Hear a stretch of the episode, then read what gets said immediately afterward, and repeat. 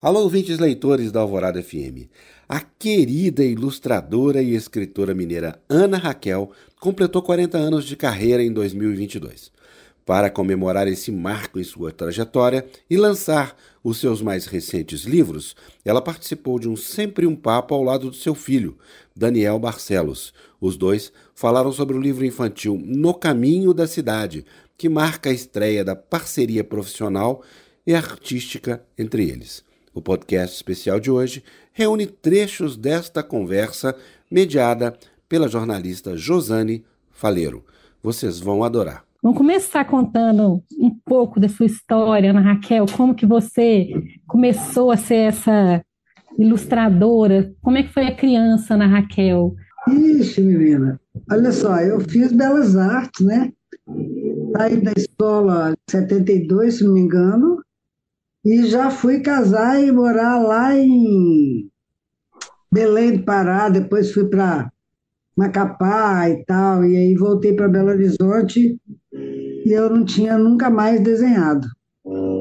E aí ficava aquele pavor do papel em branco, né? Porque, mas o que, que eu vou fazer? O que, que eu vou fazer? E eu gosto muito de, de tudo quanto é coisa de, de, de, que a gente faz com a mão. Então, fazia tricô, crochê, todas essas coisas e, e, queria voltar a desenhar e não sabia como.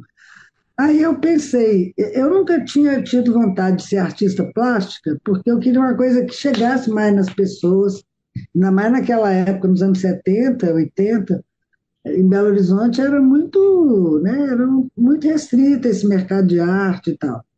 Então, eu lembrei de umas quadrinhas e peguei umas quadrinhas folclóricas e peguei e, e, forcei a barra e fiz algumas ilustrações e bati lá na Miguelin. A Miguelin estava acabando de ser formada, de ser fundada. Era da Antonieta Cunha, da Terezinha Varenga e da Ana Maria Pérez, acho o sobrenome dela. E aí deixei lá uns desenhos e, para minha surpresa, uns meses depois eles me chamaram para ilustrar a Festa no Céu. E aí eu ilustrei a Festa no Céu do Joel Rufino quando eu vi aquelas provas de fotolito, que naquela época tinha que fazer prova e tal, menina, eu pulava de alegria. E a coisa mais engraçada é que quando chegou esse livro agora, No Caminho da Cidade, do Daniel, que eu ilustrei, eu estava tão ansiosa quanto quando foi o primeiro livro, porque esse, final de contas, é um livro, pode se chamar de um nepotismo, que era do meu próprio filho. E assim, comemorando esse tempo todo né, de, de trabalho. Tem, tem mais de cinco anos que eu não publico, porque a coisa ficou complicada nesse país, né, no mercado editorial. Aí comecei assim, aí de 2008 para cá é que eu tive coragem de botar meus textos na roda e publiquei três livros um atrás do outro na falecida Marrucci Júnior. E a partir daí eu falei, então eu sou iluscritora, porque eu sou primeira ilustradora, depois eu, eu botei os textos na roda, né? Então daí eu comecei a me chamar de iluscritora, foi por isso. E quando você era criança mesmo, você já tinha esse esse dom de desenhar? Como é que você, você tinha esse incentivo da sua família para ser uma artista, uma, uma pessoa que, um, que se dedicar para se dedicar à literatura? Olha só. Você pensava nisso em ilustração ou não? Não, olha só. Uma coisa que eu estava até pensando sobre isso outro dia. Eu, quando, quando eu tinha. A gente aprendia a ler com sete anos, né? De seis para sete anos. Quando eu tinha oito, nove anos, não existia livro infantil igual tem hoje. Existia contos de fadas, que é melhoramento, acho que até hoje publica Galinha Ruiva desse tamanho, linda, que eu lembro de cada ilustração até hoje. Tá? E aí o que, que sobrava para gente, pelo menos lá em casa, era ler enciclopédia. Então tinha Mundo da Criança e tinha uma outra que chamava O Livro dos Nossos Filhos, não sei o quê. Eu li todos os volumes, menos o que falava de matemáticas e biologias, essas coisas. Então, eu li a mitologia grega, li essas coisas. E eu me deparei sei lá, devia ter uns 10 anos, eu me deparei com aquele quarto do Van Gogh, que tem aquela cadeirinha, aquele famoso quarto, tem a cama, a janela e a cadeirinha do Van Gogh. aquilo me emocionou tanto. Eu falei, é isso que eu vou fazer na minha vida, porque ali, para mim, tem uma história enorme ali, né? É, e, e, e, o que me fascina em ilustrar é isso, é não fazer aquilo que o texto está falando, é fazer as entrelinhas do texto. Então, um, um, uma ilustração pode conter uma porção de coisa que não tem no texto e que dá mais viagem para o texto. E eu, parece que eu intuí isso quando eu era criança. Eu falava, mas esse aqui não é só um quadro, isso daqui é uma história. Tem alguém que é dono desse quarto, tem a paisagem lá de fora da janela, tem a cadeirinha que, né?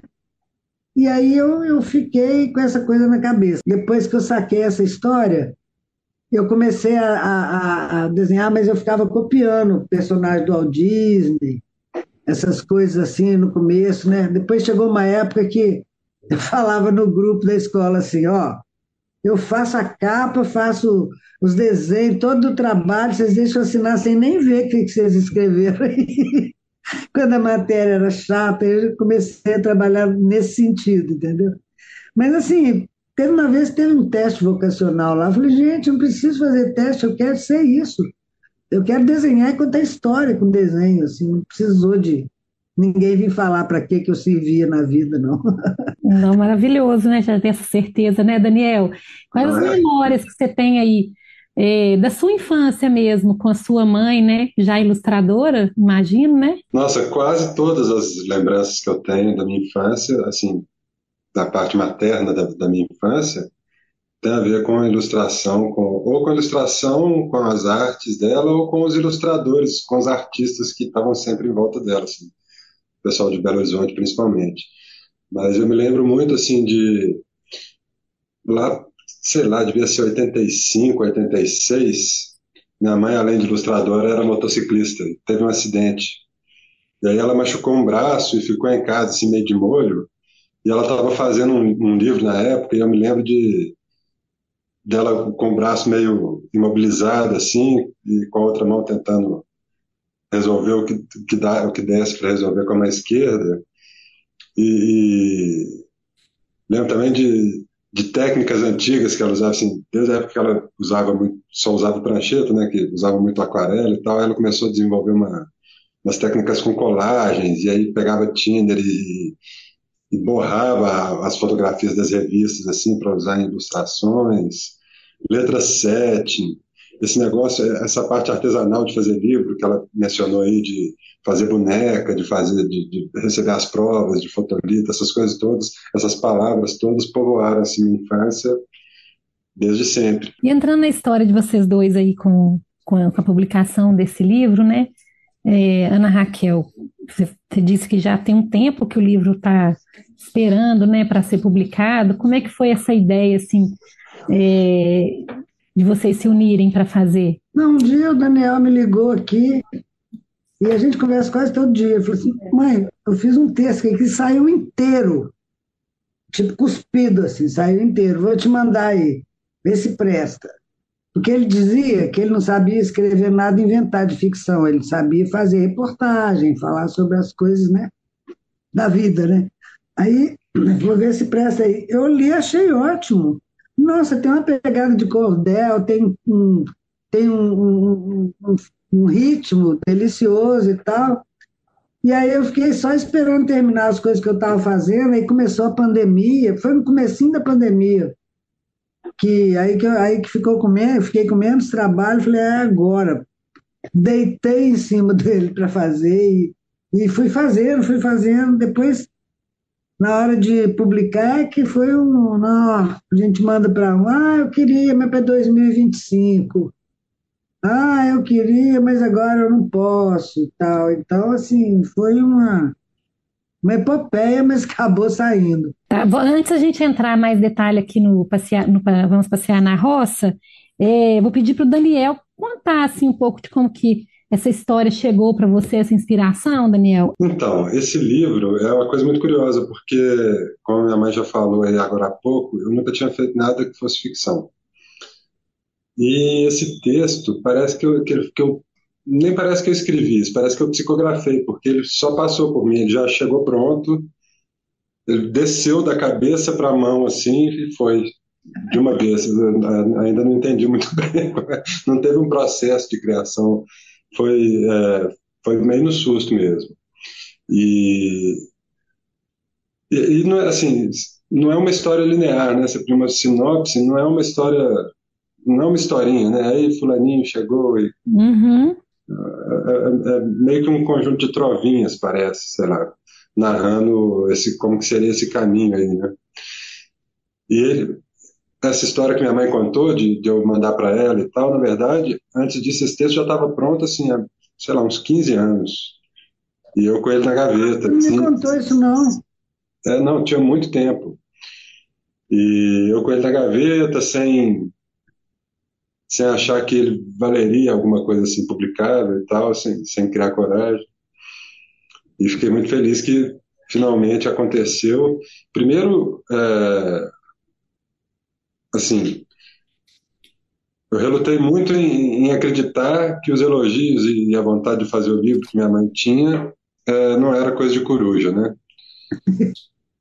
E, e aí depois que o livro ficou, que ela terminou as ilustrações, que o livro estava né, pronto para ser produzido, veio essa ansiedade de achar alguém que quisesse é, botar ele na roda, até a gente achar a oficina Raquel, que finalmente concretizou, né, e, e transformou aquela ideia em objeto.